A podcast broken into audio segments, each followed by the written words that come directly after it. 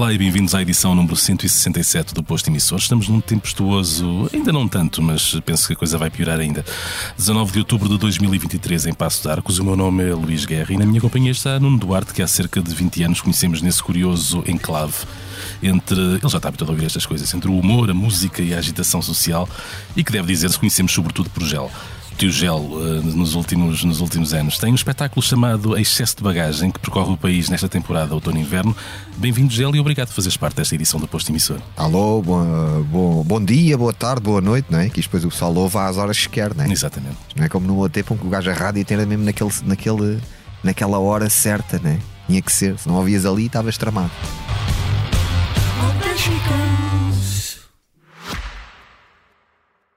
Este podcast expresso é só um de muitos que pode ouvir no site do Expresso ou na sua plataforma preferida. Histórias inspiradoras, os debates que importam, entrevistas exclusivas. Da cultura à política, da economia ao humor. Ouça onde e quando quiser. Fica a par das últimas novidades em expresso.pt barra podcasts e nas nossas redes sociais. Expresso. Liberdade para pensar.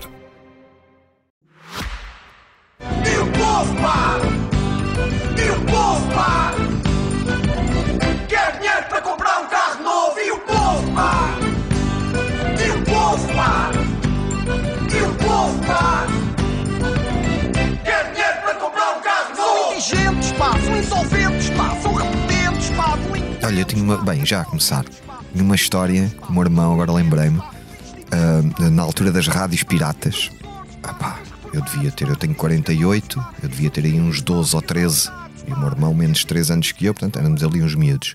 Na altura havia muitas rádios piratas aqui na zona.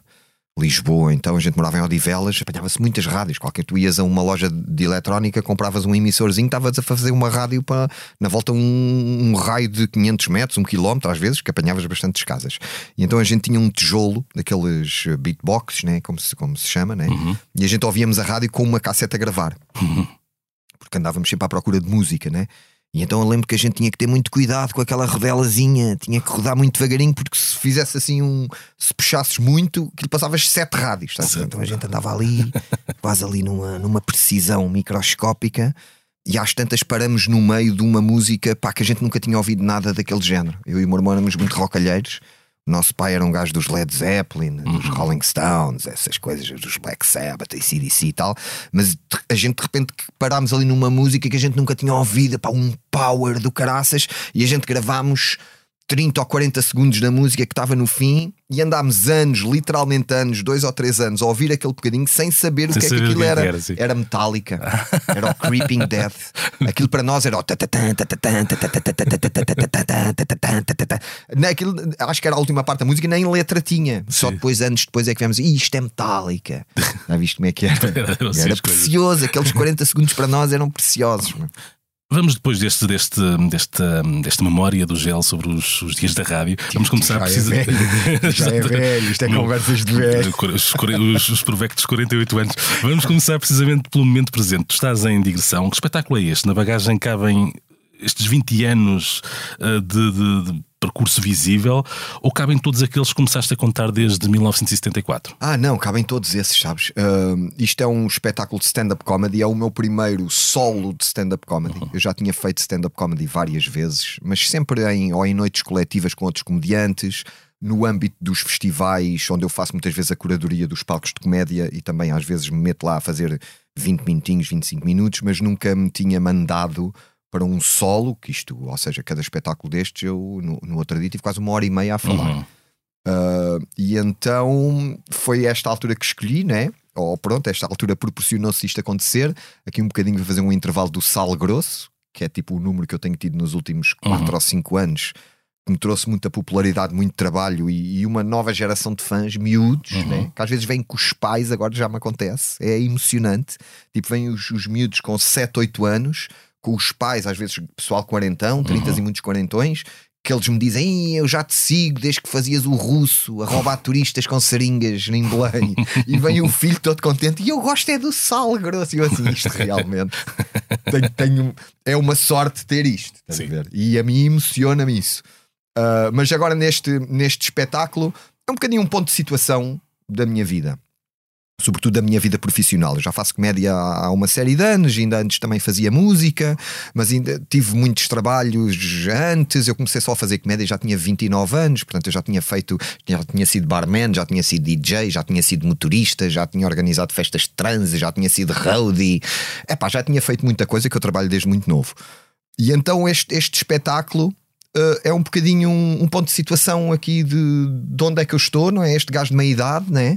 Que já fez uma data de coisas e uh, muitas vezes sem pensar muito, que é um bocadinho uma característica minha que também já me habituei a viver com ela. Eu não sou bom a fazer planos, tudo o que é esse, uh, tipo planeamento de carreira. Eu às vezes ouço outros colegas a falarem, uhum. eu até fico com uma certa inveja que eles têm as vidas já todas planeadas a médio e longo prazo, eles já sabem o que é que vão fazer tudo e agora vou fazer isto e a seguir vou fazer aquilo. Epá, e eu o máximo que eu consigo é dizer, sei lá, 3, 4 mesinhos, estamos a perceber da antecedência. mas, mas esse, esse meu lado repentista, não é? Mais uhum. mercurial, por assim dizer, pá, tem-me levado a sítios que, e, e, coisas que eu recordo também. Embora isto não seja um espetáculo saudosista, porque também há muita análise da atualidade. Mas, mas este, este meu lado mais repentista, não é? Uhum. Tem-me levado a, a, a, ter uma panóplia de experiências que eu hoje, olhando um bocadinho para trás, vejo que me enriqueceram de uma certa maneira e o que me ajuda na comédia. Uhum. Porque dá-me dá a hipótese de. Ou seja, eu, eu, já aconteceram tantas coisas na minha vida onde eu era o centro do ridículo e fui, não é? Uhum. Por, por esta mania de meter-me em coisas onde que nunca fiz, seguir um bocadinho o meu instinto. Às vezes dou comigo em, em, em, situações inusitadas que eu não sei o que é que estou ali a fazer e as coisas estão a acontecer. E isso um, são um bocadinho histórias que eu, que eu compilo ou que fui compilando para não me esquecer delas e que hoje aqui com este uhum. espetáculo é uma maneira de as apresentar. Uhum. Isso de alguma forma também mostra que ao cabo destes anos todos, uh, Gel e uh, as personagens projetadas por Gel, a certa altura também já se fundem um bocadinho, não é? Sim, completamente. Uhum. Sim. Às vezes até demais. Eu também falo disso um bocado neste espetáculo, sobretudo ali na altura dos Homens da Luta. Houve ali uma altura onde eu já estava a pensar que era o Che Guevara, de Odivelas, estás a ver? onde eu já estava a pensar que era a voz do povo, etc. E já estava, se calhar, a, a projetar-me demais do, do que aquilo que realmente era, mas isso também faz parte, né? Uhum. Uh, mas sim, uh, hoje em dia já está tudo um bocado misturado. Tu sabes que eu, eu, eu, a comédia já me salvou duas vezes. Salvou, entre aspas, não é? Mas já a, a comédia já, já me deu uh, duas oportunidades de eu refazer a minha vida em alturas onde eu estava a precisar disso, de, um, de uma corda para me agarrar. Uhum. A primeira foi quando eu a comecei a fazer, já há 20 e tal anos. Uh, porque eu comecei pela música. Não sei se tu te lembras, eu, sim, sim, sim, sim. Blitz, eu fazia ali as minhas músicas, aquilo não era assim nada de especial, mas pronto, eram as minhas músicas, uhum. aquilo que eu sentia, aquilo que eu conseguia fazer com a ajuda também de amigos e do meu irmão, etc. E, e, e aquilo não, não bateu, estás a perceber? Eu investi tudo, vendi o meu carro para fazer videoclipes na altura, uhum causa das ideias que eu tinha e de ser muito obcecado quando me dá uma ideia, eu, eu fico tipo cego e vou atrás dela, mas depois aquilo não, não resultava, não, não, não tinha ressonância. Uhum. E isso feriu-me, porque eu investi muito e fiquei ali num, num, ponto onde eu fiquei um bocado desamparado a dizer: pá, o que é que eu vou fazer? Foi um, um bocado uma altura difícil uhum. para mim. E eu lembrei-me que as pessoas, eu, eu, nessa, na maneira séria, como eu encarava a música, ali para mostrar o que estava debaixo da pele, dentro deste uhum. coração, etc., dentro desta mente, as pessoas riam-se dos videoclipes que eu fazia, riam-se, pronto, da maneira como eu me apresentava, das uhum. ideias que eu tinha quando eu ia aos programas de televisão, ou sobretudo nos videoclipes. Eu lembro uhum. do Rui Unas gozar bué com o meu primeiro videoclipe, que era o Viola no Elétrico, uma coisa onde Homem bomba no Rocio, E eles metiam aquela merda no estúdio e tudo a rir-se. E eu em casa, eu assim, que estes gajos, um gajo aqui a abrir a alma e estes a gozar. Mas depois, nessa altura, onde tudo estava a bater no fundo, e eu na altura estava no meio de uma relação também muito muito intempestiva, assim, uma paixão muito assoladora, cheia de sofrimento, né? uhum. né? E vi-me ali numa altura bastante desamparado e assim, sem saber o que fazer. E, e, e lembrei-me dessa cena do riso e, e pensei: é pá, se calhar há aqui alguma coisa para mim, para a comédia, né? uhum. né?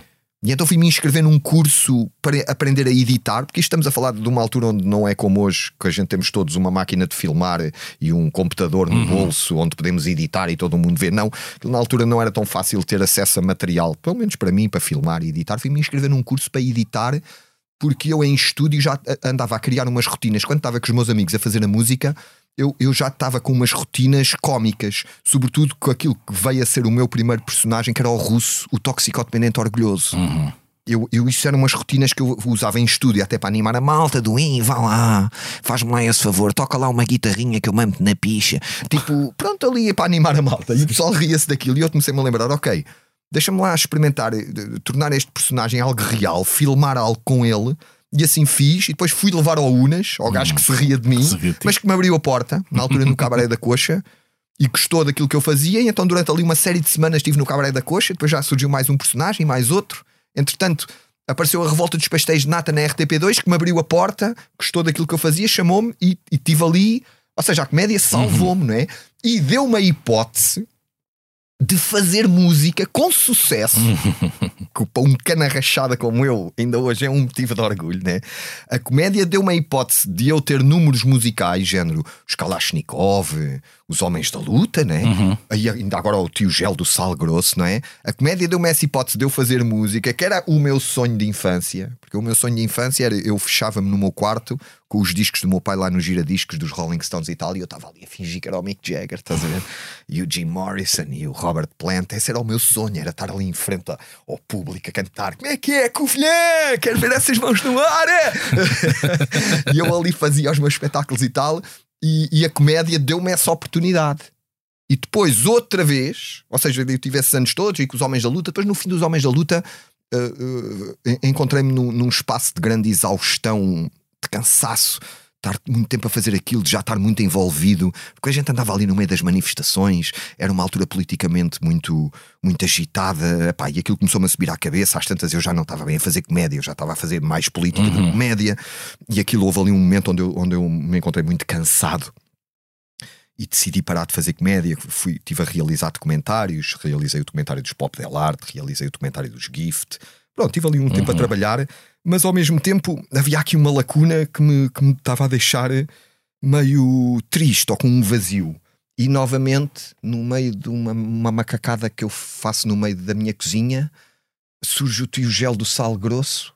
Sal grosso, o tio está aqui para mostrar a dieta do tio a vocês. É sal grosso para a cabeça e não sei o que, não sei o que mais. E de repente estou outra vez comigo na, ali na, na- no furacão da comédia, né? com pedidos de espetáculos, miúdos novos, as crianças, e eu a passar na rua e ao tio gel do sal grosso, lembras que aquilo? E a comédia realmente, daí novamente, vem-me pescar, né? Hum, há uns valentes anos dizias numa entrevista à Blitz que o humor acessível pelos meios de comunicação em Portugal era muito, era na altura, hum, pelo menos era essa a tua percepção, muito politicamente correto, fingindo-se não o ser. Hum, e depois teceste algumas considerações não especialmente elogiosas sobre eh, quem estava em alta na altura, o Gato Fedorento, os contemporâneos, que para quem não se recorda era uma série que tinha o Nuno Marco, o Bruno Nogueira, o Nuno Lopes. Mantens ou vês as coisas de outra forma? Hum, de certa parte mantenho. Eu acho que, na- sobretudo na televisão, mantenho com uma ressalva que é. uh, não posso manter completamente porque eu tive a oportunidade de fazer bastantes programas de televisão, sobretudo aqui nesta casa, na SIC, onde nós estamos, e uh, levar ali a fasquia, mesmo em termos judiciais, e, ou seja, eu tive a oportunidade de mostrar ou de fazer aquilo que eu achava que era realmente o humor que eu gostava e assim o fiz, um humor mais um humor mais em bruto, por assim dizer, mais sal grosso, né? mais em pedra, com menos, menos polido. Ah, e tem- filo tão bem ou tão mal que de repente fechou-se também a porta para mim nas televisões e eu acho que as televisões ah, nesta fase houve ali uma fase de abertura que eu aproveitei e outros também aproveitaram tipo o Carlos Afonso, este senhor, o próprio Rui Sinel de Cordes. Houve ali, um- houve ali há uns anos onde foi possível fazer no âmbito da televisão coisas mais politicamente incorretas. E acho que hoje em dia voltou um bocadinho para esse politicamente correto, e às vezes esses que, ou seja, é um politicamente correto com, com a capa de que somos rebeldes e tal, mas rebeldia não é bem aquilo que a gente vê no, no humor mainstream hoje em dia, para mim mas felizmente uh, surgiu uh, a internet e a, e a força que a internet tem em termos da possibilidade que te dá de tu fazeres praticamente tudo o que tu queres.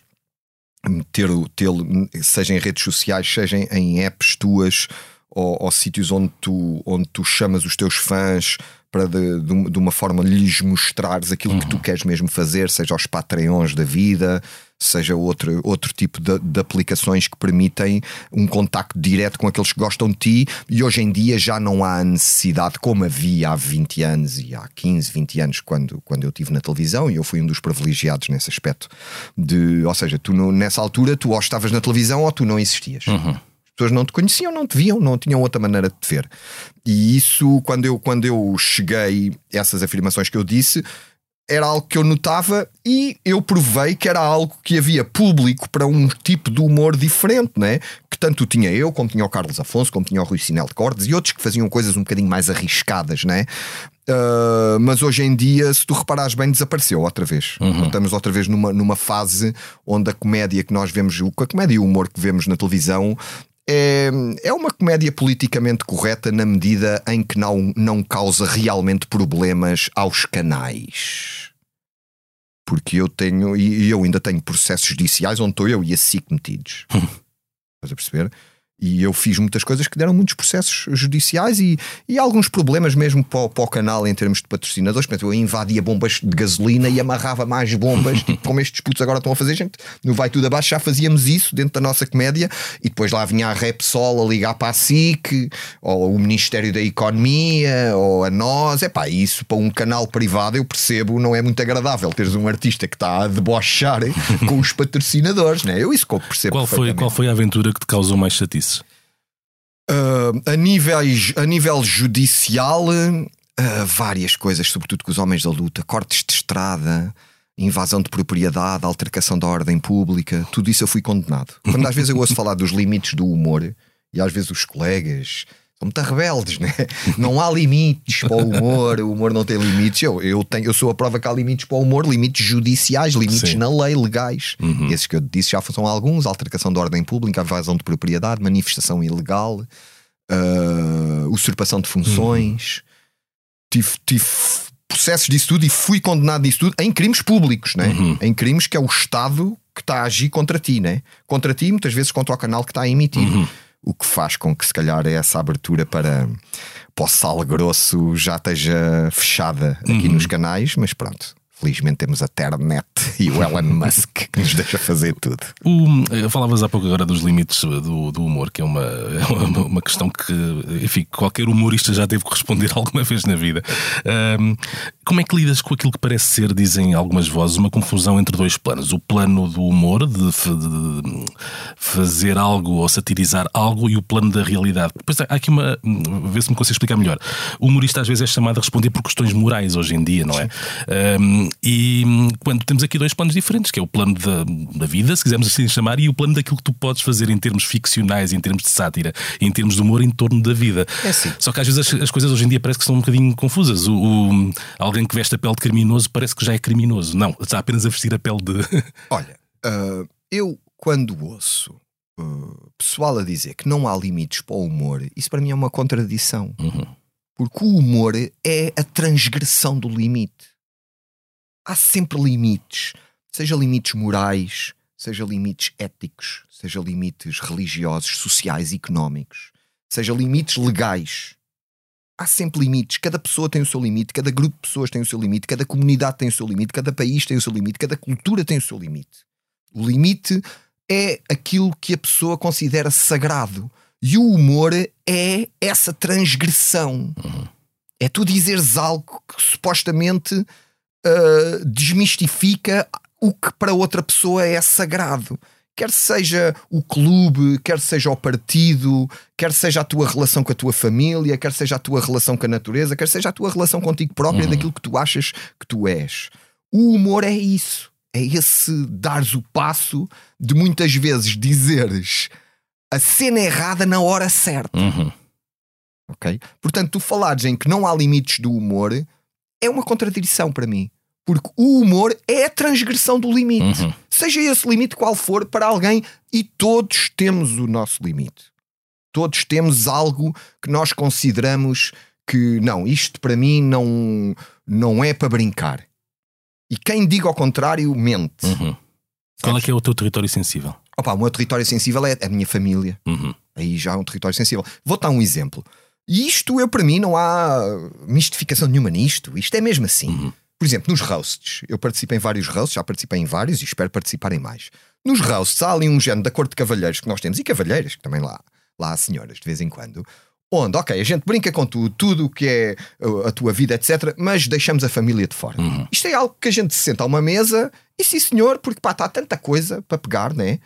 E aqui estamos lá já a criar um limite, né? Isso não quer dizer que tu não tenhas a liberdade de brincar com a minha família. Tu tens. Porque este, qu- quando a gente fala do humor, há dois campos: o campo do emissor, aquele que faz a piada, e o campo do receptor, do que ouve a piada. Para quem faz a piada, o limite é a meta. Para tu, faz, para tu lá ires e dizer, ai, é, ai, não se pode brincar com isto, ai, estão muito chocadinhos com esta coisa nesta altura, ai, isto choca-te, ui, é aqui É que eu vou É aí que eu vou, sim. Para quem ouve, o limite é a porta, é o portão, Uhum. a fechadura. É pá, não. Brinques com isso. Exato. Pronto. Isto sempre foi assim. Portanto, quando vêm dizer que não há limites para o humor, isso é uma contradição para mim, pura e dura, né? Uhum. E o limite é a transgressão. O, o humor é a transgressão do limite. E no fundo, a, a fricção entre o emissor e o receptor, de alguma maneira, é, é também, é também aquilo pelo qual nós aqui estamos. É, que porque, porque é assim: ah, há uma obra ah, que, para mim, ah, enquanto comediante, enquanto humorista, é a obra de referência em termos científicos daquilo que é ah, a comédia e o processo mental que leva ao riso, ok? De uma forma profissional. Que é uma obra chamada de um grande cocainómano austríaco chamado Sigmund Freud uma obra chamada uh, em inglês Jokes and a Relation with the Unconscious, que há uma tradição brasileira que é xistes e a relação com o inconsciente, ou seja, piadas e a relação Sim. com o inconsciente, ok? É uma obra científica, de psicologia, com, com uma análise técnica, não é uma obra de leitura fácil, mas onde ele basicamente diz que uh, a maioria das piadas atua no teu inconsciente. Seja uma imitação, seja uma paródia, seja uma andota, uma punchline de um beat de stand-up, quando é bem feito, ela atua no, no teu inconsciente. É, ela está a fazer algo que não é expectável que seja feito. Quando eu, por exemplo, eu aqui se me puser a imitar alguém, um Marcelo Rebelo de Souza ou alguém, isto na tua mente tu riste pelo inesperado. Inesperado, sim. É pá, não estava à espera disto. Ou, ou quando eu faço uma, uma, uma paródia, uma andota com aquele final de surpresa, tu riste por essa surpresa que é feita dentro da tua cabeça. Isto é uma parte, segundo Freud, né? A outra parte é o que ele chama humor. Humor. E aqui é essa definição que eu te dei. Aí já é um approach racional. Aí já é um approach racional. Ele chama-lhe uma vitória do ego sobre o superego. O ego sendo o nosso desejo, o superego sendo os, os nossos valores que nos regem. E ele chama o humor a esse exercício racional, diferente dos outros que atuam no inconsciente, ah, ah, essa, essa rebeldia. Ele diz que o humor é sempre rebelde e tem sempre uma vítima. Uhum. Ok? Ao contrário de uma imitação ou de, um, de, um, de, um- de uma cena de clowning ou de outro tipo de comédia que atua no inconsciente. Portanto, esse tipo de limite é realmente a matéria-prima do humor. Ele dá um exemplo muito engraçado, ah, ou seja, pelo menos que eu acho engraçado, né? Do que é esse humor. Ah, ele conta uma história ali no, no, no seu livro, onde há um, um gajo que vai ser condenado à morte a uma segunda-feira, está na prisão, vai ser condenado à morte, vai ser enforcado. E então o guarda prisional vai buscá-lo, vão os dois só sozinhos, o guarda prisional e ele, pelo corredor da prisão, até chegarem ao pátio onde está o cadafalso montado. E o guarda da prisão, quando abre a porta do corredor para o pátio, está um lindo dia de sol. E o gajo que vai morrer vira-se para o guarda e diz assim: Ah, está a começar bem a semana. Ele dá este exemplo como um exemplo do humor. O guarda é a vítima. E ele está a desafiar a próprio conceito de morte, de ir morrer, Uhum. que é o. o como é que eu tenho de dizer? O, o tabu supremo, né? Uhum.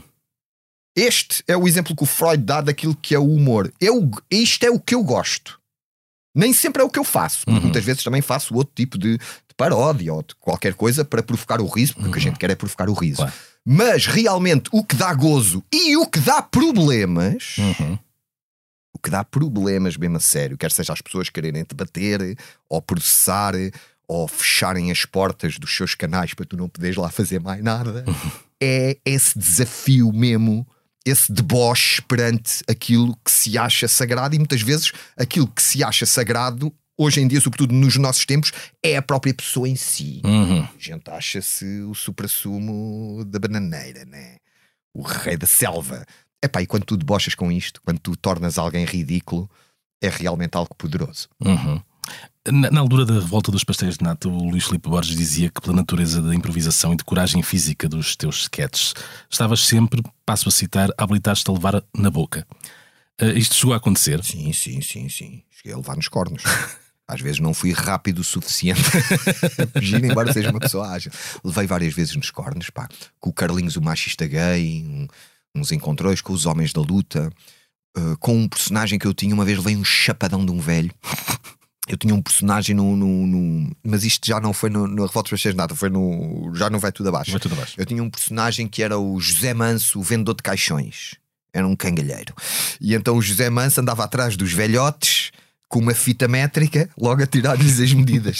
e eu uma vez fui ali para o pé da Alameda, onde os velhotes estão ali- estavam ali a jogar à sueca, né?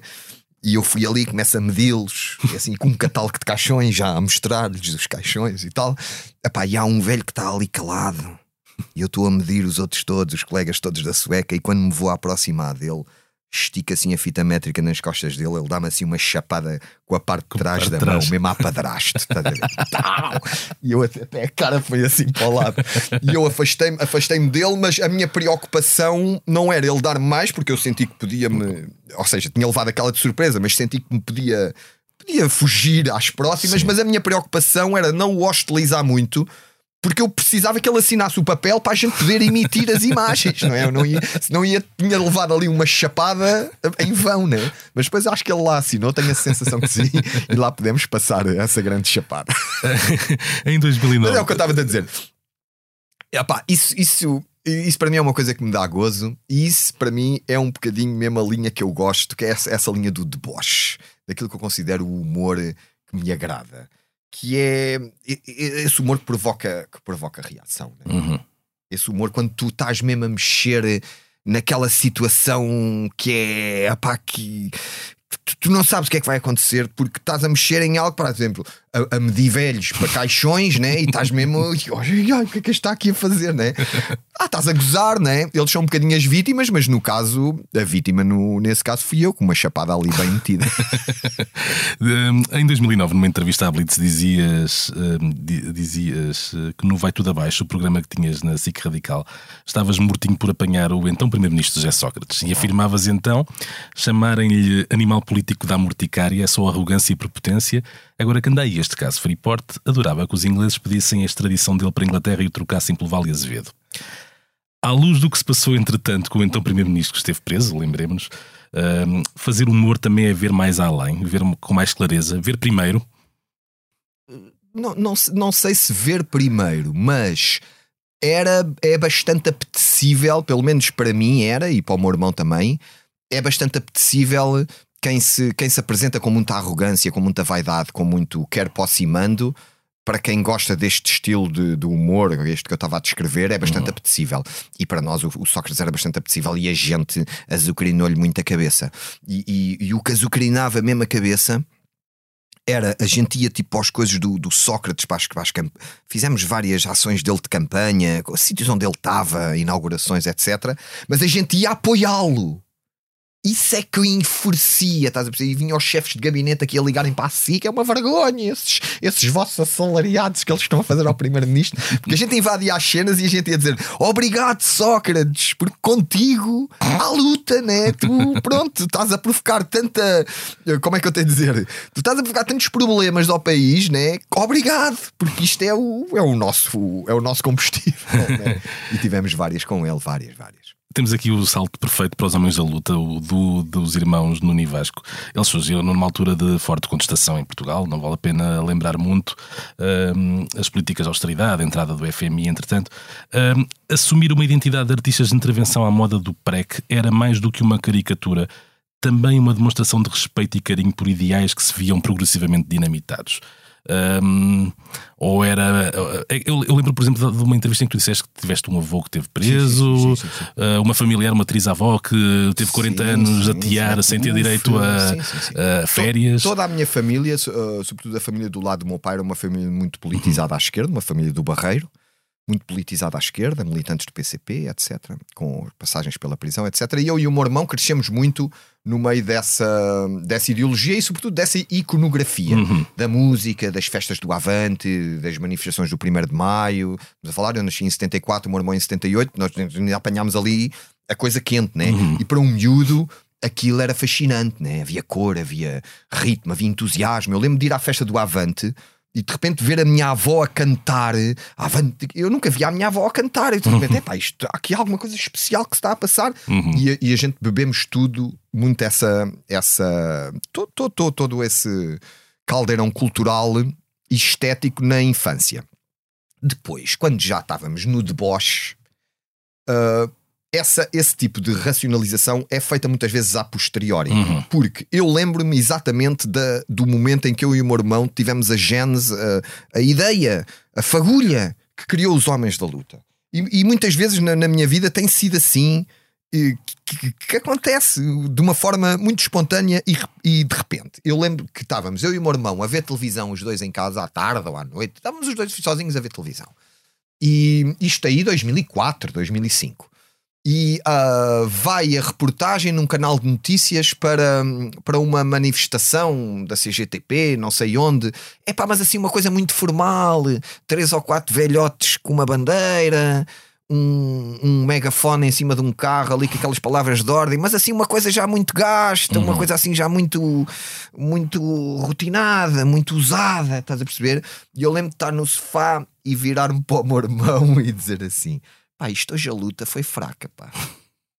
é pá, e o meu irmão que a gente tem esta química, o meu irmão, pá, pois foi, pá, esta luta já não é o que era, pá. É, pá pois é, olha, amanhã não venha à luta, pá, vou meter baixa à luta, pá, tenho aí uma amante minha. Ah, pá, e começamos nesta palhaçada e a rirmos-nos os dois. E, e assim, pá, isto é qualquer coisa, né? Este é, o sinal era sempre quando eu e o meu irmão nos começávamos a rir um com o outro. Uhum. Este era o sinal que a gente estava em qualquer coisa. E ali na altura a gente uh, depois uh, uh, houve a hipótese da gente fazer o Vai Tudo Abaixo, que nos exigia meia hora por semana de vários sketches, portanto a gente tinha que apresentar qualquer merda e lembrámos. Ei, lembras daquela vez aquela brincadeira que a gente estava a ter dos dois gajos do, do, do da CGTP, da, da luta, e assim, ah, Vamos lá então desenvolver isto. E aí começar a pensar um bocadinho, ok, então, pá, eu vou ser assim um género de Zé Mário Branco, tu és um género de Zeca Afonso, o meu irmão toca, né? Sim. Tu, vamos criar um mantra vamos criar um kiri kiri kiri vamos buscar aquela coisa do Zeca, aquelas músicas que a gente sim, crescia de ouvir e adora, né? E eu ali aquele estrionismo, camaradas, pá, um bocadinho à lá FMI, né? Dá tudo e íamos fazer a luta e depois o lado cómico era a gente fazia a luta, vai camaradas, para a força, camaradas, ali não sei o que, aquela luta, e depois parávamos e íamos para o Ramiro comer sapateiras. e esse era o, a punchline, né? E essa é a criação dos homens da luta às genes. Epá, e a gente mal começa a fazer, que é uma coisa que a comédia tem muito, e a música também, uhum. que é tu sentes logo pela ressonância da malta, tu sentes. Eu lembro da gente ter feito um, dois sketches, ter começado Vai Tudo Abaixo e logo na rua ter sentido o pessoal. Isto está alto. Uhum. Ok. Isto, tu sentes essa ressonância, aqueles que o pessoal gosta mais e menos. Muitas vezes não coincide com aquilo que tu achas que sim, é sim, bom sim. ou não é. Muitas vezes não coincide. E a gente, pronto, ali, isto 2005, 2006, 2007, ali estávamos nós, ali o Sócrates, apanhamos muito o Sócrates, começamos ali a chatear um bocadinho a cabeça também, mas a outros.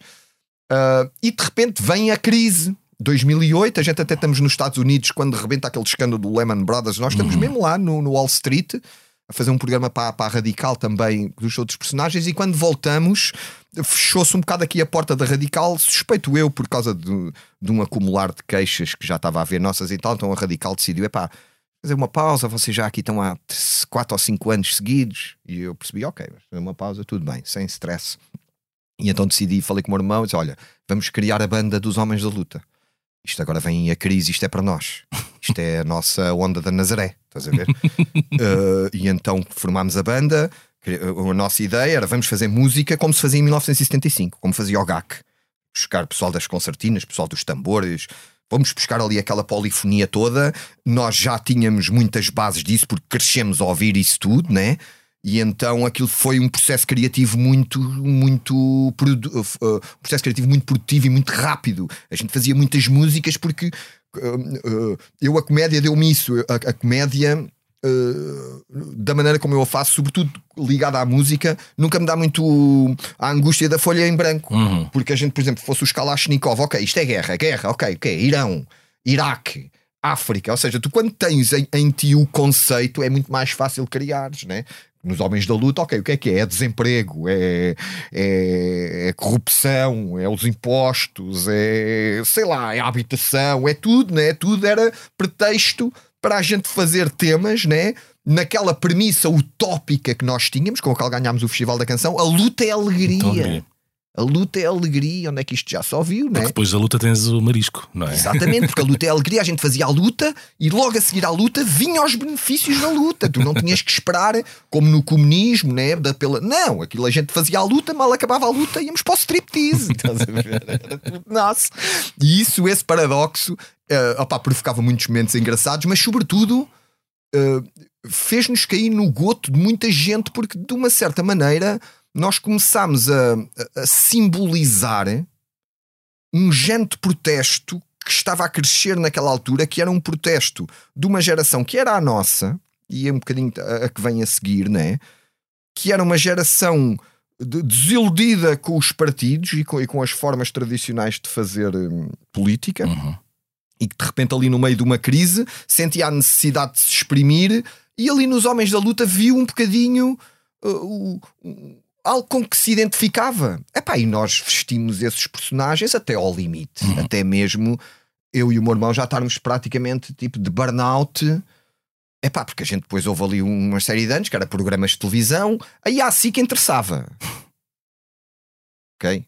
E a SIC abriu-nos tudo, porque na altura interessava que havia um que queria privatizar a RTP, portanto a SIC não lhe dava muito interesse. Portanto, é homens da luta, façam o que quiserem. Eu entrei com putas dentro do Ministério da Economia. Era o deboche e passava a seguir ao telejornal. Portanto, pronto. Enfim. Ah, a gente aproveitámos isso tudo. Aproveitámos isso tudo ao máximo para o deboche e havia ressonância, né? E as pessoas aderiam e a luta, e a luta, e a luta. É claro que a utopia levada ao extremo vai-te levar sempre a um, a um beco sem saída, que foi onde eu, e onde eu e o meu irmão chegámos. Uhum. E chegámos a esse ponto cansadíssimos. E apreci- o meu irmão ainda não voltou à comédia. Como também sabe tocar, eu também se soubesse Uhum. tocar, se calhar não tinha voltado. Mas como não sei tocar nada, tenho que voltar, né? Mas pronto, eu, eu acho que fiz as pazes mais cedo. Acho que o meu irmão ainda vai fazer, porque o meu irmão é muito mais engraçado que eu. O meu irmão sempre foi o gajo engraçado da família, não era eu. Mas eu já fiz estas pazes com a comédia, o meu irmão continua com a música, mas aquilo levámos aquilo a um extremo tanto de deboche. Às tantas a gente já nem estava a fazer eh, comédia, a gente já estava a fazer política, a gente já estávamos, éramos a voz do povo e aproveitávamos aqueles os, os programas que tínhamos, que aqui na SIC, na Antena 3, cenas nos jornais, os, os dezenas de concertos que demos. Para, para expressar essa voz, não é? Só que normalmente esses períodos onde é possível eh, esse, esse tipo de esse tipo de, de output, né? esse, esse tipo de conteúdo são curtinhos. Uhum. É sempre assim. Uma pergunta. E financeiramente compensadores? Sim. Durante esse curto período, sim. Uhum. Na SIC, trabalhei muito aqui na SIC, muitos espetáculos. Porque quando tu estás, quando tu vestes uma camisola, sobretudo em alturas ah, politicamente e socialmente mais quentes, por assim dizer, tu quando vestes a camisola amarela, tu tens apoio dos que gostam do amarelo e que não Uhum. gostam do azul. Exato. E ali naquela altura, a gente com a camisola da contestação, havia muita gente interessada, inclusive a SIC, e eu não tenho problema nenhum em dizer isto, inclusive a SIC, interessada em que se fizesse barulho, Uhum. porque não estava de acordo com o que se passava no governo. E lembro-me que a SIC abriu-nos a porta quando foi o PSD para o poder. Porque era o PSD que queria privatizar a RTP. O Relvas. E esse período foi o período aqui na SIC onde nós, eu e o meu irmão, tivemos mais abertura para o deboche total. Deboche esse algum que ainda dura hoje nos tribunais. Hum. Ok?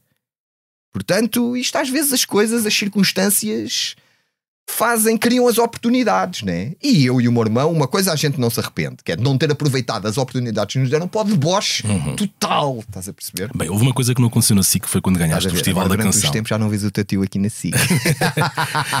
Não, repara, houve uma coisa que não aconteceu na SIC, foi quando ganhaste o Festival da Canção com os Homens da Luta. Não, isso foi na Eh, RTP. Numa altura em que o Isto foi a festival. altura em que eu fechei ali a porta na RTP. E numa, altura... e numa altura em que o Festival da Canção enfrentava uma séria crise de credibilidade. Eh, eh, ainda por cima foi o voto popular que vos colocou lá em cima, se calhar um bocadinho contracorrente com aquela. eh, não sei como é que era na altura a academia, eh, mas. Mesmo assim na academia a gente ficámos a meio, não é? Havia Sim. aquela votação. Agora o júri de Viseu, o júri de Trás-os-Montes, o júri de, de Faro, aqueles júris. Sim, sim, nos júris. Uhum. regionais nós ficámos a meio da tabela. Mas depois o voto popular deu-nos a vitória, não é? Viste-te na altura como uma personagem de um filme onde quiseste participar, onde quiseste interpretar um papel, mas não eras tu que realizavas. Sim, sim. Eu tinha muitas vezes essa sensação, aqui na- naqueles anos mesmo, 2010, 2011, 2012, 2000, quando a Uhum. coisa estava mesmo a ferver e os homens de luta estavam no centro do furacão. Sim, se- eh, a sentir-me que estava no meio de uma cena que era muito maior que nós. Ali no, no Festival da Canção, aquilo parecia um momento surreal. De repente, a gente a ganhar o Festival da Canção, cómicos, comediantes, tudo a assobiar. Uh, tudo a é uma vergonha. E a gente com a taça na mão, eu e o meu irmão. Mas, mas eh, eh, essas coisas passam tão rápido que só a posteriori é, que- é que tu racionalizas. Eu, eu, eu às vezes tinha assim um- umas pausas onde eu pensava, sobretudo no, no lado efêmero do que se estava a passar. Eu, eu tinha essa noção. Eu tinha a noção de que, ok, isto, isto é um período curto e isto a gente vai chegar a um momento onde a gente vamos estourar isto, não vai dar mais Sim, hipótese. porque não nós já pode. vimos isto Não acontecer pode, noutras, não pode, noutras ocasiões. é, não, e, e a cena era tão surreal, sobretudo a, a- a existência dos homens da luta, Uhum. Estes personagens cómicos, né, que vêm numa máquina do tempo e que são debochados, né, e que querem manifestação, apoiam a manifestação, apoiam a crise, viva a crise, com crise a marisco para nós, né? Esse, esse paradoxo que ao mesmo tempo também era, era muito uma crítica à esquerda. Ou seja, a gente ali fazíamos quase o- a transversalidade. Eu lembro muito em, em manifestações que nós participávamos, nos Homens da Luta, eu tinha pessoal do CDS que nos adorava e pessoal também da extrema esquerda dos MRPPs que nos adorava, toda a gente nos adorava. Estás Hoje, hoje o, o, o âmbito seria um bocadinho mais alargado. Tá, tá diferente. Uhum. Uh, uh, o espectro uh, político, tipo, nos últimos 15 anos, mudou muito. Eu acho, eu, pá, não há dia onde não me peçam, sobretudo agora. Uhum. Agora que outra vez estamos outra vez a entrar num, num período de crise, que se nota, né? Mas mesmo antes, mas agora mais, não há dia onde não me peçam várias vezes os homens da luta. Os homens da luta. recebem, E agora é que é os homens da luta, agora é que é os homens da luta, agora é que é os homens da luta, agora é que é os homens da luta. E eu, é, para esse pessoal, eu digo-lhes que não vai haver regresso dos homens da luta. Pontualmente, se calhar, um espetáculo daqui a uns anos, uma coisa, tipo um, um aniversário de qualquer coisa, pode acontecer, mas tipo, um regresso dos homens da luta à atividade como estavam é impossível, porque primeiro nunca iríamos ter a mesma credibilidade. Nunca, porque foram as próprias circunstâncias que nos criaram a credibilidade. Porque Uhum. quando chega aquela tal crise 2008, 2009, 2010, a Troika e não sei o quê, eu e o meu irmão, a gente já tinha os Homens da Luta desde 2005. As pessoas já nos conheciam. Sim.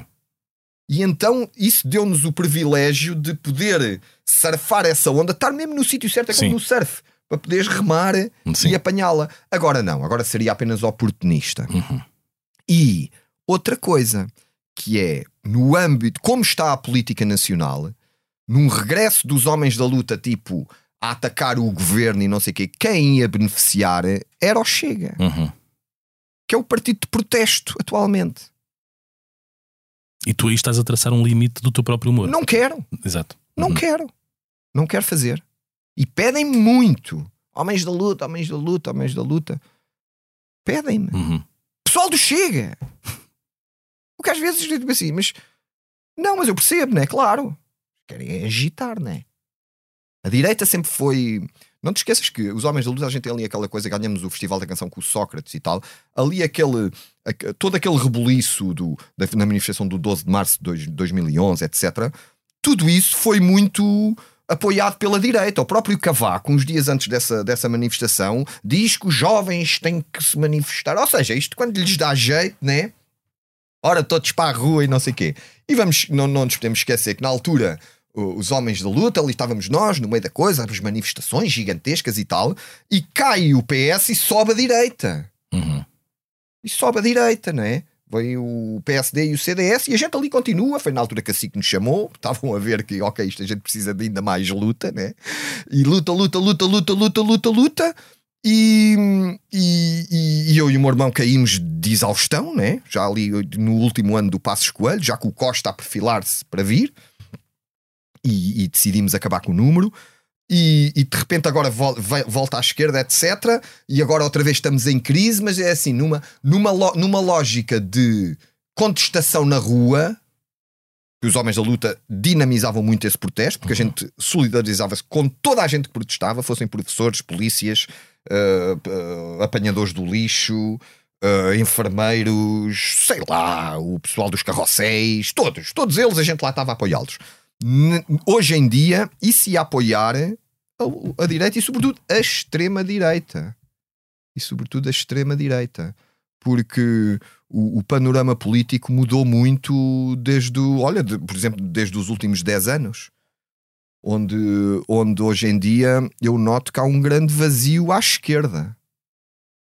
O PS está numa posição, para mim, parece muito confortável, se calhar para estar no governo durante vários anos mais, porque de uma certa maneira tem, eh, secou a esquerda, ou ali com a geringonça, de uma certa maneira secou a esquerda, o PCP sobretudo, mas também o Bloco de Esquerda, nota-se que perderam muitos votos para o PS numa lógica de voto útil, porque de repente criou-se um papão à direita que dá muito jeito ao PS, que está ali no meio, e de repente cresce o papão à direita, o outro partido que supostamente poderia ser alternativa e que sempre foi, que é o PSD, se cresce um bocadinho, não cresce o suficiente para sem chegar ao poder sem o papão, e então o PS diz assim: ai, que eles vêm aí com o papão. Isto é, é muito confortável. Um regresso dos homens da luta, para mim, eu espero que não aconteça, mas só seria possível com uma chegada do Chega ao poder. Aí talvez fizesse sentido os homens da luta voltarem. Talvez. Uhum. Mas eu espero que isso não aconteça. Quando dizes a chegada ao poder, eventualmente numa coligação. Numa coligação ou, me- ou mesmo sendo o partido mais votado, Uhum. o que eu não sei se, não, se no Uhum. futuro não pode acontecer. Eu não sei se não pode Uhum. acontecer. Porque é natural sempre haver anticorpos a quem está no poder. Não é? O poder corrompe. Isto é um clássico. Não é? Uhum. E quem está muito tempo no poder eh, corrompe mais, né? E o PS com maiorias absolutas, etc. Pá, os escândalos vão-se eles vão-se sabendo, estes favorecimentos, e mete ali a prima, mete ali o tio, mete ali a avó, e este negócio para este, este negócio para aquele. Ou seja, isto faz parte mesmo do, do que é a lógica do poder num- numa sociedade como a nossa. Mas sem alternativa, as pessoas começam a, a enfurecer-se e a, e a começar a, a ir para o extremo Uhum. e aí para o extremo, e aí para o extremo, e sobretudo hoje no extremo temos um temos uma pessoa que é o André Ventura, que é uma pessoa que emana muita e- emana ele, ele é empático. A política hoje em dia é muito o terreno da empatia, da popularidade. Uhum. Tu vês pelo nosso presidente, o Marcelo, Sim. né? É pá, o pessoal gosta é do gajo simpático, do gajo que emana ali a boa energia e tal. Às vezes mais do que o que diz, do que o conteúdo é a forma, né? Uhum. E o André Ventura é um gajo que faz isso muito bem. Tu, eu, eu, eu desafio-te a ti e a quem esteja a ouvir, de um dia onde o Ventura esteja na televisão, vocês tirem o som, até vos faz bem aos ouvidos, tirem o som e fiquem só a olhar para a expressão, para a expressão corporal. E ele é um gajo que sabe mexer-se, tem ali uma, uma energia. Uma energia empática, né? Que, que, as, que as pessoas eh, são atraídas por isso. Nesse nível, acho que é o melhor dos líderes. E eu vejo a crescer e a continuar a crescer. Vamos lá ver até quando. Uhum. Tu em 2013 foste candidato à Câmara de Cascais. Oh, yeah. Foi uma coisa a sério? Foi, um, foi uma catarse para o final dos Homens da Luta. Foi algo que eu quis fazer para assinalar de uma forma simbólica, numa, numa mensagem que eu queria passar, que se calhar muitos não perceberam, mas isso também isso mim pouco me interessa, uh, do fim dos Homens da Luta. Eu, a gente saímos de personagem e ali a nossa turma fizemos uma candidatura independente à Câmara de Cascais. Tivemos mil votos, quase 2% do, do, do que foi a votação. E, e basicamente o a, a mensagem que nós queríamos passar é que o, o- o protesto deve desembarcar na democracia. É esse o sentido que faz. Protesto é útil, é necessário muitas vezes, uh, mas deve desembarcar na expressão democrática. E nós quisemos, de uma certa maneira, assinalar o fim dos homens da luta sem muitos vamos acabar, não. Parámos, acabou um programa que tínhamos tido com a SIC, ali um programa, um, um conjunto de 13 programas, ele terminou, a SIC não quis renovar, a gente sabe bem porquê, uh, e, e, nós decidimos, ok, eu e o meu irmão já estávamos muito cansados, opá, vamos meter um, um ponto final nisto, fazer uma candidatura, candidatámos, tirámos os personagens, criámos uma série de, de ideias, de propostas, né? Uh, e assim foi. Fizemos um jantar, todos, demos todos um abraço uns aos outros e pronto. Até para a próxima. Um, fazemos agora aqui um valente flashback. Tu, aliás, já, já afloraste isto um bocadinho no princípio. E eu aqui tenho que dizer que a primeira vez que eu ouço Gel é com o Viola Elétrica, o, o single do teu álbum, o primeiro single que Já estavas no Blitz? Estava. Não, não, já estava. Peraí, já estava. Já, já, já estava de volta. Já estava Seu de volta. dinossauro estava de volta. Já tinha estado e já tinha saído. Exatamente. Hum, eu acho que. Isto foi para aí 2000, 2001. O Viola em Elétrica 2001, 2000, foi assim 2001. tão, tão para trás. Eu achei Sim, que tinha sim, sido. sim. Ok. Achei que tinha sido em 2003. Não, 2013 eu lancei o, o meu álbum que foi distribuído pela Edel na altura. Uhum. Uh, E aí já tinha outro videoclipe, que era aquele onde eu andava num barco, e depois fiz outro, Ok. que era que eu vesti de bombeiro. Ou seja, também como é que o pessoal não se ia rir daquela merda, né? Mas olhando para trás. Hum, Mas esse videoclipe, eu lembro que vendi o meu carro para fazer um video, esse videoclipe. Pá. Uma fortuna esse videoclipe, custou um bué de dinheiro. se fosse- hoje era bastante mais É barato. pá, hoje fazia com isto. Exatamente. Estou com o telemóvel na mão. Aquilo era um travelling não é? Na, na- Epá, era, aquilo era, era ali uma, uma viagem, ou seja, foram vários planos em Lisboa, mas o que tornou aquilo caro foi porque eu tive a ideia de aquilo era um bocado influenciado na, na, na eh, lixa de Schindler.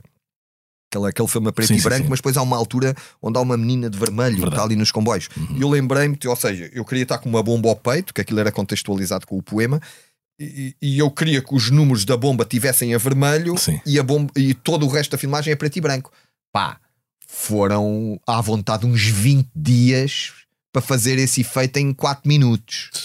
Era frame, Frame a frame. frame. Aí, é bem, os editores já com as mãos na cabeça e eu a ver ali o meu dinheiro a ir-se embora a cada, a cada hora que passava. O frame mais caro E depois da. para da- fazer aquilo, mandar aquilo e tudo a rir-se. Assim, estes gajos, pá, não há respeito por um artista. E há pouco também disseste, e era aí que eu queria chegar, que na altura hum, em que, em que começas eh, com a visibilidade na música, já estavas nos teus late 20s, digamos sim, assim. sim, sim, já tinhas 20 e tais. Ou seja, já tinhas hum, uma certa juventude. Já, quer dizer, não é que a juventude não, não existisse, não, não possa existir aos 27, aos Sim, 28, sim, sim, sim. mas uma parte importante da Sim, não juventude. era imberbe. Exatamente, uma parte importante da juventude já tinha, já tinha passado, não é? Aquela pessoa começa a ter as nossas experiências se calhar, a partir dos 15, 16 anos, não é? Dos 15 aos 16 até essa altura vão de- vai uma década. Mas, mas sabes, eu, eu, eu às vezes penso nisso, que é, eu, eu cresci num, num local onde eh, ninguém da minha família, nem ninguém das famílias que eu conhecia, não havia artistas onde eu morava. Ninguém era artista. Eu, para mim, ser artista era, era um, um- Era uma cena que eu, pronto, ali tinha aquele meu desejo de puto, de cantar, era uma coisa que eu sempre me acompanhou, mas eu, eu nunca pensei que isso pudesse ser possível para mim, na minha vida. Tanto que eu depois comecei a trabalhar aos 19 anos, no- nos bares, no bairro alto. Esse sonho mantinha-se. Eu adorava a música e adorava, tipo, teatro. Meti-me num curso de teatro pá, para fazer qualquer coisita. Lá fiz ali uma outra apresentação na altura. Mas eu, eu nem sequer vislumbrava a hipótese de eu poder eh, ser artista. Primeiro porque eu não tocava nada, não sabia nada e, e queria fazer música. E depois era, era, era caro fazer as coisas, ou tinhas assim, ou tinhas uma editora que acreditasse em ti, mas como é que eu podia ter uma editora que acreditasse em mim se eu nem, nem sabia fazer nada? E, e- mas, mas isso não me abandonava. E, e na altura foram os meus amigos dos Gift, um deles, sobretudo o John, que foi meu colega da universidade, eles na altura fizeram os Gift e, e, e na altura eles, eles pronto, também tinham essa oportunidade, né? Eh, que tinham um estúdio deles, criaram, ou seja, eles faziam os- os- o, seu próprio disco e depois já iam com o disco pronto para as Sim. editoras só pedir uma distribuição, ou seja, faziam ali um do it yourself que a mim inspirou-me. Eu, quando soube disso, contatei o John a ver, pá, não precisas de alguém para trabalhar, de um roadie. Mas, mas o meu objetivo era estar perto para poder ter ali o estúdio, né? para poder ter ajuda para fazer as minhas coisas. E eles ali abriram a porta, a mim e ao meu irmão na altura, e eu ali aproveitei tudo o que pude, né? Os, as pausas para poder ir para o estúdio fazer as minhas músicas. E Pronto, e depois que tive que começar a tomar decisões mesmo, ok, pá, é isto que eu quero, vender o carro para fazer um videoclipe porque eu precisava de visibilidade, etc. E, e- e foi isso, ou seja, já tinha feito muita coisa, trabalhado em muita coisa e só e, e isso eu comecei a fazer a, a minha música, eu tinha 26, 27 anos. É pá, mas, com- mas tinha muito entusiasmo, estás a perceber? Uhum. tinha muito entusiasmo e, e aquilo preenchia-me, sabes? Mesmo, mesmo que eu ouvisse e achava, pá, isto. Eu, eu tenho sempre um bocadinho essa sensação que o que eu faço não é grande coisa. E pronto, e se calhar é uma, uma visão realista que eu tenho daquilo que eu sou, não é? Eu não sou um, um- eu não sou um, como é que se diz? Um virtuoso em nada. Eu sou um gajo que tem, tem pica e vontade, estás a perceber? E lata. Sobretudo lata, eu acho que é a minha a grande mais-valia. Epá, e eu ali sentia que de alguma forma epá, aquilo preenchia-me. Eu estava ali em estúdio e chegava, levava um CD e metia-o no meu carro e ei caraças, eu, tô, eu existo. E depois aquela desilusão de tudo a rir-se. E lá veio a comédia salvar-me. E lá veio a comédia salvar-me de tal maneira que a comédia me salvou. E, e- e, sobretudo me abriu a oportunidade de fazer música, que ainda hoje eu aproveito, né? De tal maneira que eu ganhei o Festival da Canção. Só a comédia. A comédia é uma arte maravilhosa, realmente. Isto né? é tipo, é tipo como ir de Lisboa a Porto dando uma volta pela, eh, sei lá, por Espanha, não é? É a comédia, e hoje em dia vê-se tanta gente a aderir à comédia, eh, tanto a ver como também a fazer, porque a comédia realmente é esse terreno do sonho. A música também, a arte é toda, mas a comédia eu acho que é mais ainda, porque a comédia é tão simples de fazer, sabes? Eh, tu podes fazer comédia com tão pouco. Uhum. Pá, basta uma ideia e basta-te uh, um, um bocadinho de lata para, para levares uh, e, e enfrentares o, o ridículo de seres tu a olha, aqui estou eu a fazer esta Exato. merda. E hoje em dia, então, com a hipótese de tu fazeres uma cena, eu agora gravar aqui qualquer coisa e de repente mandar e as pessoas verem. E a comédia realmente é uma arte maravilhosa nesse aspecto, na, na, na possibilidade que dá de tu, epá, de tu não saberes fazer nada e mesmo assim conseguires ter uma expressão artística que faça ressonância nas pessoas e, e depois chegares à rua e tens as pessoas a dizer ei, a curto bué o que tu fazes e às vezes para merdas que tu epá, estás lá devaneios, Uhum. sem sequer, porque eu na altura na cena da música eu pensava muito na minha música, o que ela representa e escrevia, não, isto, o sentimento e o... mas de repente a comédia eh, mandou-me cá para baixo e disse assim: ah pá, tem calma com isso. Ser só aquilo, ser só o maluquinho que tu és, no fundo. Falemos agora um bocadinho da música que te moldou. Eu, eu de- lendo algumas coisas eh, para trás, percebi que tu eras um enorme fã do Chico Buarque. Sou um grande fã do Chico. Todo- eh, sou um grande fã de música brasileira. Sou um grande fã de música brasileira, desde o Chico ao Milton, ao Caetano, cenas mais antigas, ao Cartola, Nelson Cavaquinho. Ainda por cima, hoje em dia, com o Spotify é uma maravilha que a gente pode ouvir tudo, tudo, tudo, tudo, tudo. Cenas que a gente conhecia, a Clementina de Jesus, toda aquela música antiga brasileira, adoro, adoro tudo. Gosto muito também de música africana, Afrobeat, Fela, música da África do Sul, Miranda Makeba, todos esses, Hugo Mazaquela. Gosto muito. Ah, eu, eu cresci com o rock. Uhum. O meu pai era um fã do rock e, portanto, eu e o meu irmão, a gente crescemos com o rock e eu ainda gosto de rock. Só que houve, houve ali uma altura na minha vida, e há, há já 20 anos, 20 e tal anos, onde de repente o rock parece que epá, come- começou a, a tornar-se todo um bocadinho déjà vu, né? Ok, isto parece isto, isto parece aquilo. E, e foi nessa altura que eu comecei a ouvir muito o- o- outra, outros estilos de música de outros hemisférios que de uma certa maneira ainda carregavam ali aquela cena que eu gostava no rock, que era tu, tu- haver ali um sentido de, de surpresa, ei, ei, de repente algo novo, Uhum. né? E, a- e, e então isso descobri muito na música brasileira, na música africana, música de leste, da, da antiga Jugoslávia, música nórdica. Eu hoje em dia procuro, procuro sempre um bocadinho essa frescura, né? De repente ouvir ali alguma coisa, opá, um que eu já vi várias vezes cá em Portugal, mas que me divirte sempre, que é o Omar Suleiman da Sim. Síria, de repente é assim um género de tecno-sírio. Epá, eu, eu gosto desse tipo de misturas e ando sempre atento às coisas que se passam e que cá vem, infelizmente, hoje em dia são muitas. ah, de mais exóticas, né? Eu tenho o ouvido, embora goste ainda, continuo a gostar de rock, mas realmente onde me tenho divertido mais é assim em espetáculos e, e ouvir música mais exótica, né? de repente inesperada. E às vezes nem preciso perceber nada do que eles dizem, estás a perceber? Sim, às sim, vezes sim, sim. interessa, mas da sonoridade, né? Ah, por exemplo, sem, sem querendo sair do rock, tens o rock da Anatólia, aquele rock da Turquia, Sim, sim, que é sim, muito interessante. sim, já tenho ouvido também umas cenas dessas. E, e- e algumas coisas desembocaram depois nos anos 80 com sintetizadores, o que a coisa também ficou. sem dúvida. E ali aquela cena da Bulgária, as vozes búlgaras. Uhum.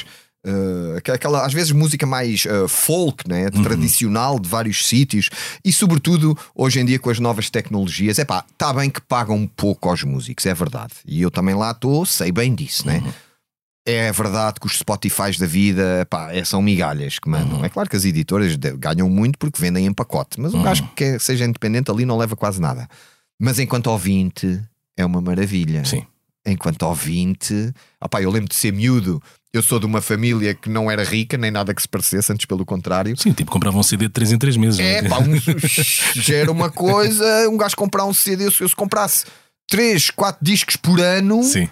Era um bom ano. E se não gostasses, tinhas que passar a gostar. Ouvias É, aquilo às vezes pois, suficientes. E às vezes ir à loja davam-te um cheque disco. Eu tinha tantas vezes este dilema.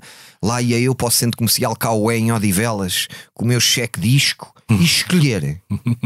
Era umas duas horas. Já o gajo da loja já nem podia olhar para mim. Eu assim, deixa-me lá ouvir este outra vez. Estava lá a ouvir.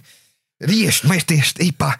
E que- e depois reduzia-se a, a escolha final a três. E qual destes três? Ou vou levar os Clash, ou levo este dos Pixies, ou levo este novo dos ACDC. Vinha cá fora, respirar. que é que eu vou levar hoje? Ah, hoje em dia.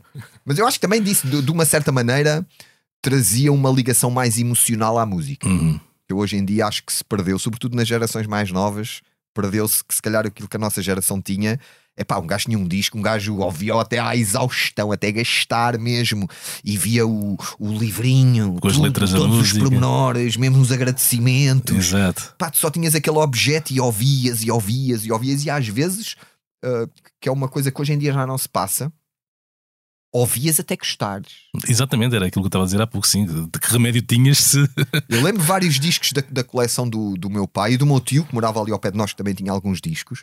Opá, por exemplo, Lou Reed.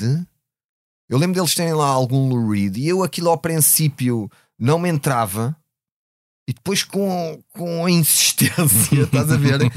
Ah, com a insistência entranhava-se. Estás a perceber? E todos exemplos, né? Ah, e hoje em dia nós as coisas, 10, 15 segundos, não, já. Pois. Sim, sim, Já sim, foste, sim, sim. já foste, já foste, já não tens outra hipótese. Já vem mais 35 mil coisas novas. She goes.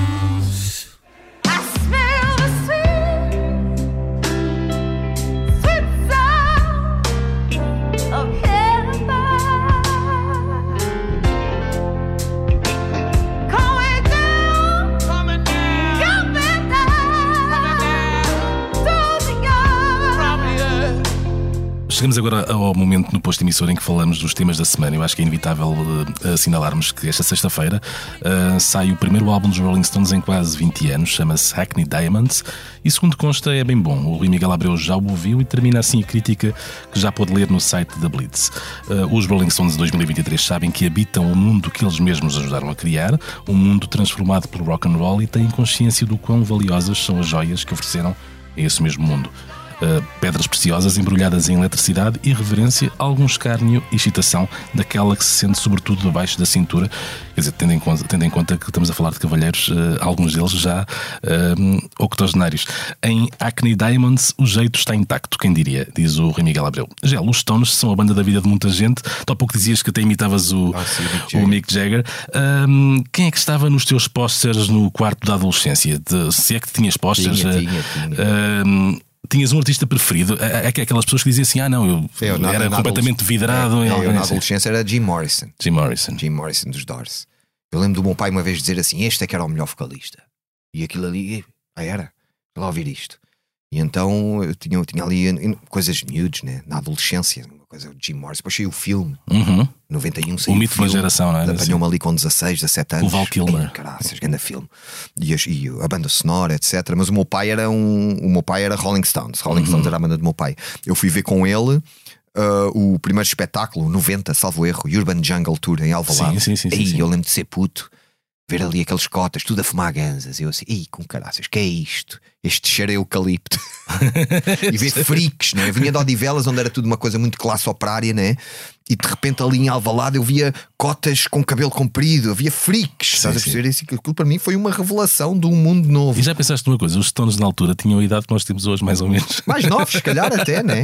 90 deviam ter ali, estavam nos 40, né? Eu há uns dias li um artigo, foi, foi, na- foi partilhado pelo, pelo GNR na, na página oficial, que era sobre aquele concerto que eles deram na Alameda eh, em 1990. Sim, eu estive lá nesse espetáculo. Eh, E já não me lembro quem é que escrevia, eh, que dizia que aquela euforia só era, só era na altura compatibilizada com artistas estrangeiros que viessem a Portugal e dava o exemplo dos Stones e da hum, velhinha Tina Turner, a avózinha Tina Turner. Fui fazer as contas, a Tina Turner na altura tinha 51 anos, 51 portanto, e nós já tínhamos uma percepção. A Tina Turner não vi, mas vi o David Bowie Sim. em Alvalade. David Bowie em Alvalade. Espetáculo também muito bom. E eu na altura também o Bowie era assim aquela coisa que não era bem rock, eu achava assim aquilo um bocado meio pop, mas Sim. eu lembro nesse espetáculo ficar impressionado com o gajo e, e ouvi muita coisa que não conhecia. E lembro de ver também o Paul Simon, Uhum. espetáculos muito bom. Na altura acho que foi quando ele tinha lançado o Graceland, salvo erro. Terá sido uns anos depois, porque eu Sim, creio- o Graceland é de 86. É, mas, mas eu lembro dele que tocava Sim, várias sim, músicas sim, sim, do sim, sim, sim, Graceland.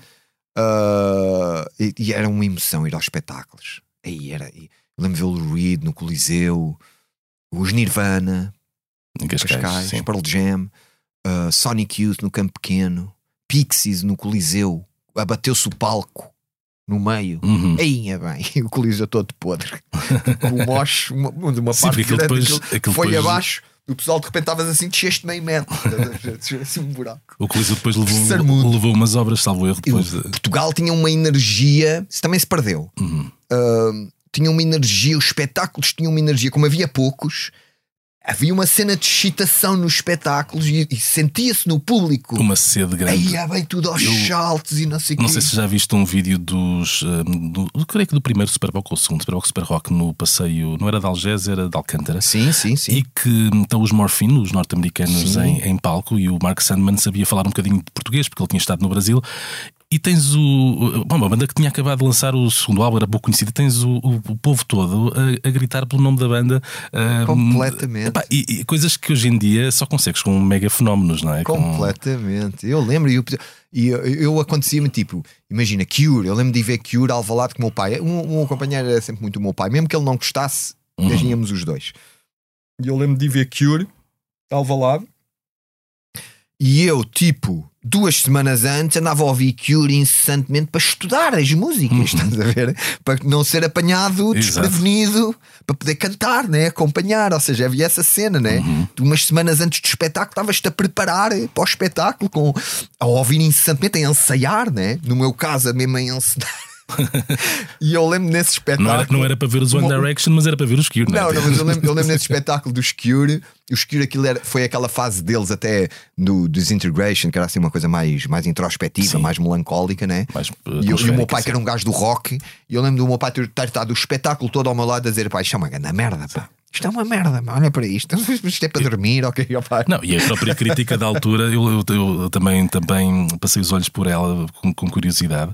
Ah, já dava conta de uma banda acabada. Era, era, não. que já tinham sido, já, tinha. sim. já estavam já estavam com os pés para a cova. Ainda há poucos anos ele veio ali ao Alive dar mais 3 horas de espetáculo. Bem sei, bem sei. Ali bem tim, tim, tim, não se calava homem.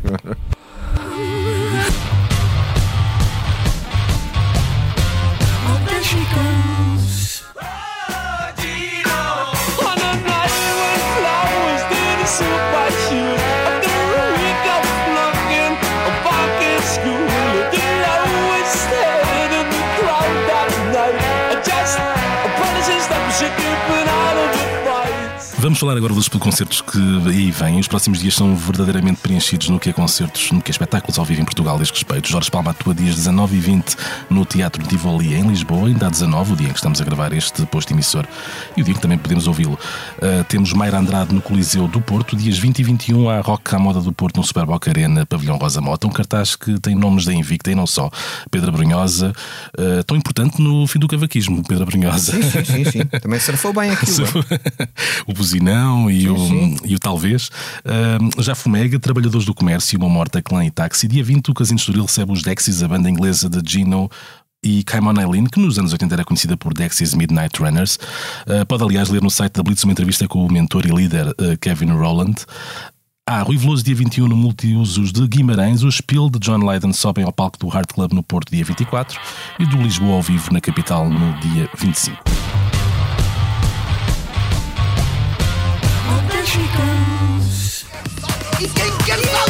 grosso, mete Chegamos ao final de mais um posto emissor. Muito obrigado ao Gel por ter estado connosco. Obrigado, eu. Eu sou o Luís Guerra. Os temas de abertura e conclusão são da autoria de Legendary Tiger Man e a sonoplastia e edição multimédia esteve a cargo do sempre atento e diligente eh, João Luís Amorim. Cumprindo uma tradição inquebrável, terminamos com uma breve leitura à escolha do nosso convidado. Eu não faço ideia do que é que é, porque ainda não me disseste, Gel, o que é que nos faz Olha, eh, ler? Trago-te um poema ah, do século XIII, que é o poema que abre ah, a antologia de poesia erótico-satírica portuguesa, galaico-portuguesa, da, da Natália Correia, que faz 100 anos do seu nascimento.